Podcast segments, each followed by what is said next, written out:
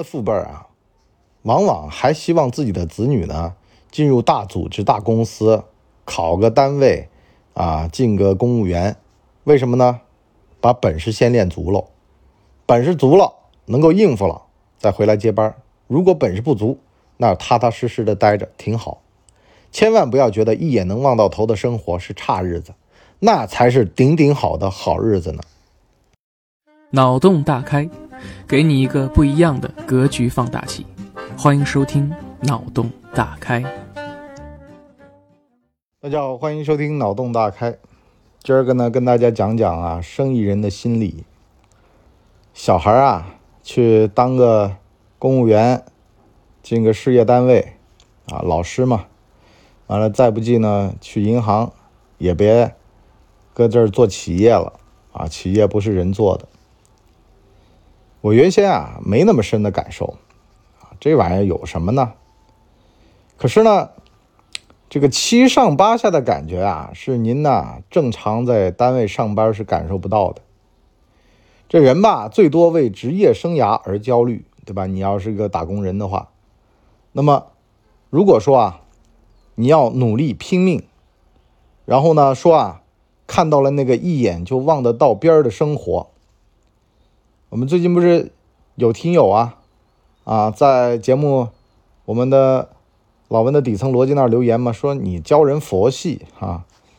我先跟您说啊，三十岁之前呢，我也喜欢吴晓波。他呢讲到他的励志故事啊，大概版本都差不多啊，房伦啊谁都这么讲的。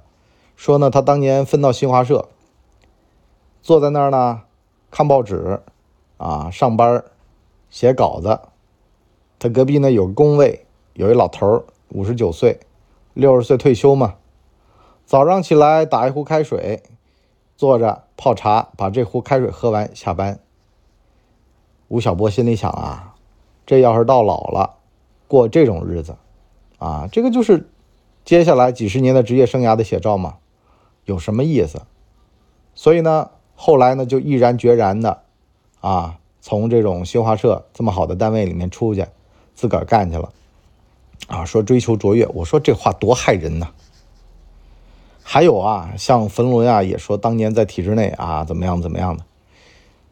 这个东西啊，你是成王败寇，幸存者偏差，就那个飞机飞回来啊，子弹全打在这个翅膀上了。啊，能回来的都打在翅膀上，然后呢，就说啊，飞机翅膀要做的坚硬点实际上呢，机身上、驾驶舱里面中弹了的全没回来。完了呢，只听到成功的人在那说，没听到失败的人在那叫。那咱得这么说啊，蒋方舟呢有一段话，他说呢，原本呢以为一眼望得到边的生活呀，是最无聊、最无趣的。很没意思，可是呢，等到你到了过了三十，你会发现啊，那可真是好东西啊，有托底儿，这辈子是吧？就算是干废了，又怕什么呢？你有一个单位，有一个这个机构啊，有一个组织要你，完了，一辈子能养着你，等到养到你退休，拿退休工资，是吧？有托底的。这辈子还有什么可以忧虑的呢？可是三十岁之前看不懂，天天在那叫着，我怎么能过这种一眼就望得到边的生活呢？我要创业，我要奋斗，九死一生。吉米仔在《黑社会一》里面啊，跟石副厅长在那斗智斗勇，石副厅长就说了：“只要你肯配合我们工作，挨揍就挨揍呗。”然后呢，被他打了好几个巴掌，为什么呢？把他拖下水了。啊，到第二集的时候，他等于说都已经进入了阴谋诡计的这个领域了。当然了，有很多人说：“哎呀，上去了啊，不弄脏手。”我前几天不是在我们的谋略的游戏里面跟大家讲过一个这个 夜总会的故事吗？对吧？那说的就是啊，早年有一些公司单位的习惯不好啊，带着年轻人去这种声色场所啊，你如果说不配合吧。不跟他们，就是一起扛过枪吧？好了，就排挤你。就在这种环境下面，要做一个正直的人有多难？啊，你想上升，那这个东西你得怎么样把握，对不对？要不要跟这帮孙子就玩这种下贱的东西？好了，咱们就回来。所以说呢，哪儿都有江湖，哪儿都有好人坏人。见到了坏人，跟坏人同流合污了，就觉得天下就长这样。但是呢，你得允许多样性的存在啊。那些人拿来破的，你这些人负责立的啊，这都是需要的。这不是不是一种面相就行的，对不对？坏人也有可取之处，好人也有，是吧？很怂之时。那么，吉米仔说的这个东西是什么呀？就是为了上位。他呢不择手段了，导致到呢他一直心里面很愧疚，很难受。他不想让他的子女去承担他身上所要承担的这些不该普通人承担的东西。他希望他的子女是个普通人，靠学术、律师啊、医生啊，啊靠本事来吃饭，而不需要靠这种出卖灵魂的东西。那么咱们就说啊，这个那天我去看。许知远的一个采访啊，他采访了一个这个哈佛大学的教授吧，是一个中国人啊，是个温州人。他就讲到了这个温州人商人啊，希望子女从事这个比较稳定的工作的这么一个现象。为什么呢？因为商人的地位啊，其实不高。就跟我前面说的，特别特别的郁闷的事儿是什么呢？这些人吧，他挣钱是挣钱，可是呢？他看到更多的是什么呢？人为财死，鸟为食亡。扩张的路上死了一堆，不扩张等死，扩张找死。自个儿呢，现在是佼佼者，可是过十年也未必。从这个总量上来说呢，天天担惊受怕，晚上睡不好觉，白天呢起来呢又得操心大小事务啊，烦。特别烦，您只要说自个儿啊开过店，您就能对我这话呀感同身受的，是吧？处得好关系，处得好关系没关系啊。业务不好，那处得好有什么用呢？好了，业务好了，这帮人交奢了，啊，开始呢功高震主了。好了，又得弄，只要有人的地方就有江湖，啊，你呢有的像道德方面的、理想主义方面的东西啊，还得收一收。免得呢，到时候啊被这些人辖制，用道德用什么辖制？对内对外一堆事儿，还不如踏踏实实的上个班是吧？来的舒服。你这种这边挣点那边挣点啊，这边搞点那边搞点，有的时候都是脑袋往裤腰头上玩的，是吧？谁知道呢？啊，特别是无论是内部外部的各种问题，好了，碰上一个生锈钉，这我老家的俗话啊。生锈钉呢，容易啊，那个破伤风，破伤风如果不去打针，你就得死，是吧？是什么时候碰到硬茬儿，碰到多硬的，你还真不知道。做员工没关系啊，上面有经理，经理上面有老板，真不行了，两手一摊，哎呀，我不会啊，不行啊，你自个儿看着办吧，啊，真不行吗？我换家公司走得了呗，是吧？你看。可以一翻两瞪眼，啥啥啥事儿都不用管。你是老板，你最后没有靠墙的呀，你后面没有靠山的呀，就只有你啊。只要你在一个大组织里面踏实啊，那个谁让你官职比我大的，你就得扛这个事儿，你就得做这个东西。好了，所以呢，导致到呢，其实，在这种大组织里面和你自个儿做一个创业的小公司哪个好？有人就问我这个问题啊，说我说啊，我去一个创业型小组织和去一个大公司。对吧？我说你就去大公司，小组织不要去选，啊，大公司组织严密，当个螺丝钉挺好的，是吧？踏踏实实的。小公司啥都干，啥都不精。大公司你干精了，你出去干营销总监，啊，干什么是吧？洗剪吹总监都行，这就是巨大的差别。这也是那些商人为什么让他子女去这些大公司、大机构、大组织里面的一个很重要的原因，是吧？你说你这个风头能怎么样呢？人都趋利避害的。你这儿吧，行情好喽，一堆人来；你这行情不好了，好了，惨了，是吧？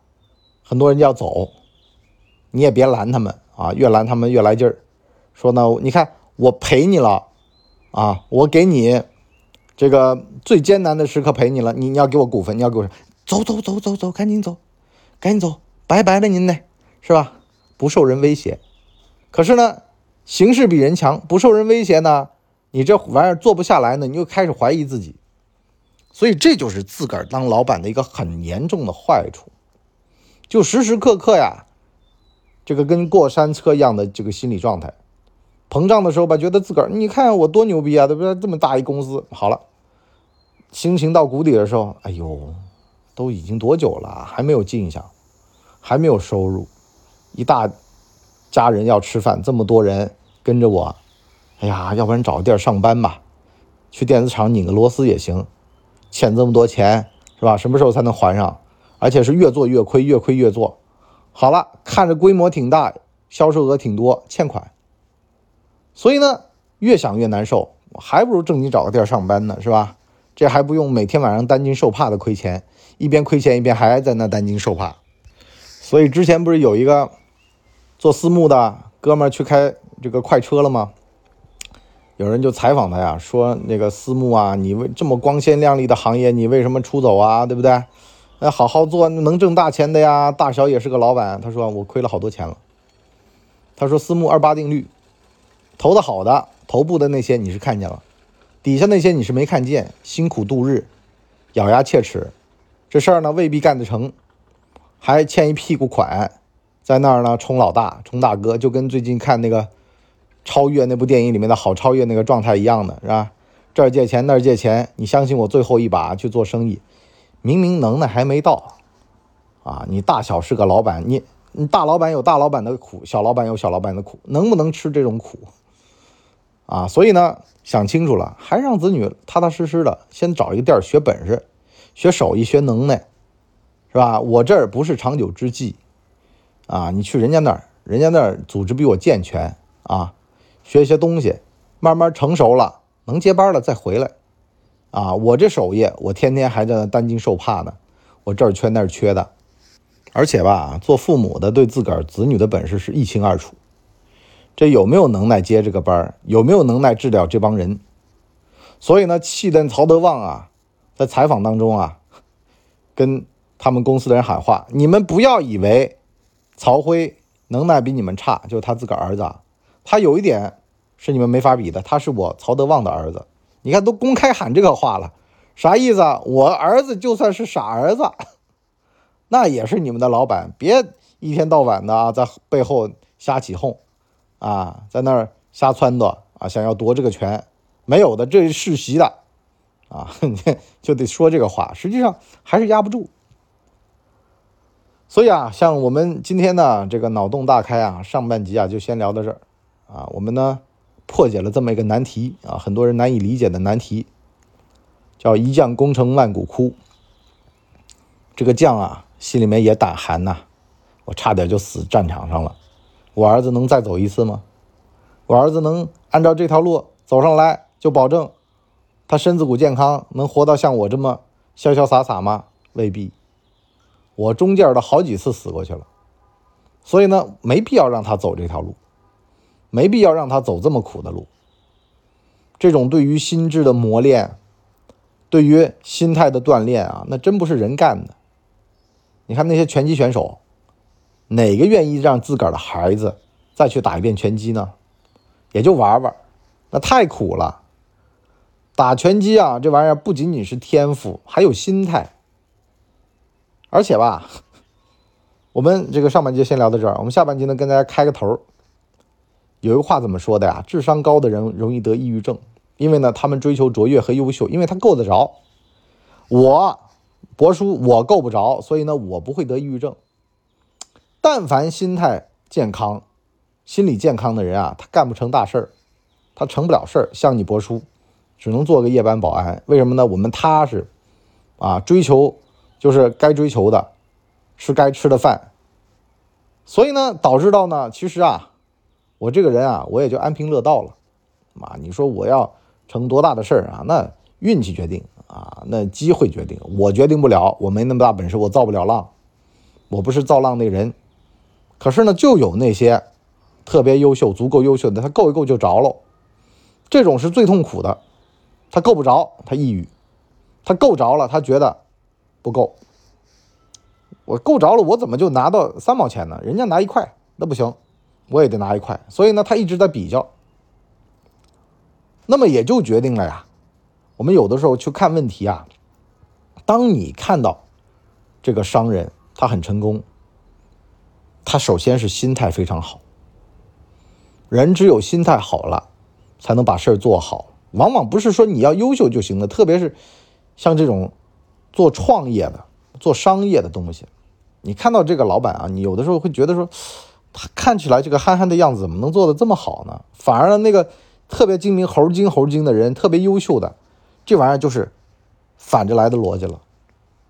就是你想从商啊，反而是情商比智商要重要啊。表面上看啊，因为呢，智商特别厉害的人，他不会让你看出智商；智商一般的人才会让你看出智商。惠极则商，咱们下半集呢讲讲从商的惠极则商的逻辑。就真正能活下来的，很多时候其实取决于心态，因为智商都差不多。有的外露了，有的没外露。外露的呢，伤了别人；这个内秀的呢，成就了自己。其实啊，高手过招，唯有一个东西最关键，在水平差不多的时候，拼的就是耐性。太平天国和曾国藩打仗，曾国藩就说啊，我们就扎墙头，挖深壕，我们就跟他拼拼消耗。高手过招，拼的是消耗，根本就不是你那个。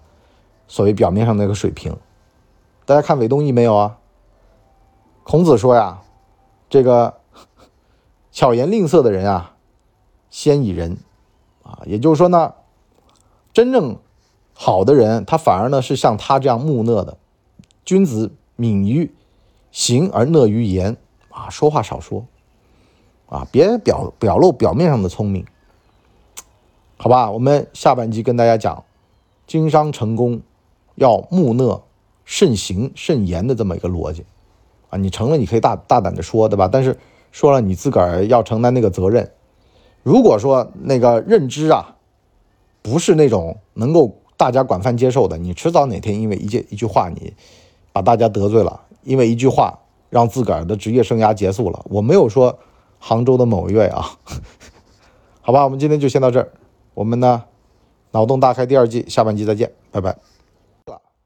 大家呢，请给我们的专辑点五星好评，啊，这样的话呢，我们才能够到首页去迎接更多的朋友来光临。哎呦，节目听完了，我是麻辣电台的台长杰森，欢迎大家添加干嘛电台官方微信，微信 ID 是文博小号的全拼，加入我们的社群，一起交流成长吧。干嘛电台扫清你人生路上的所有坑，付费订阅请关注微信订阅号干嘛播客。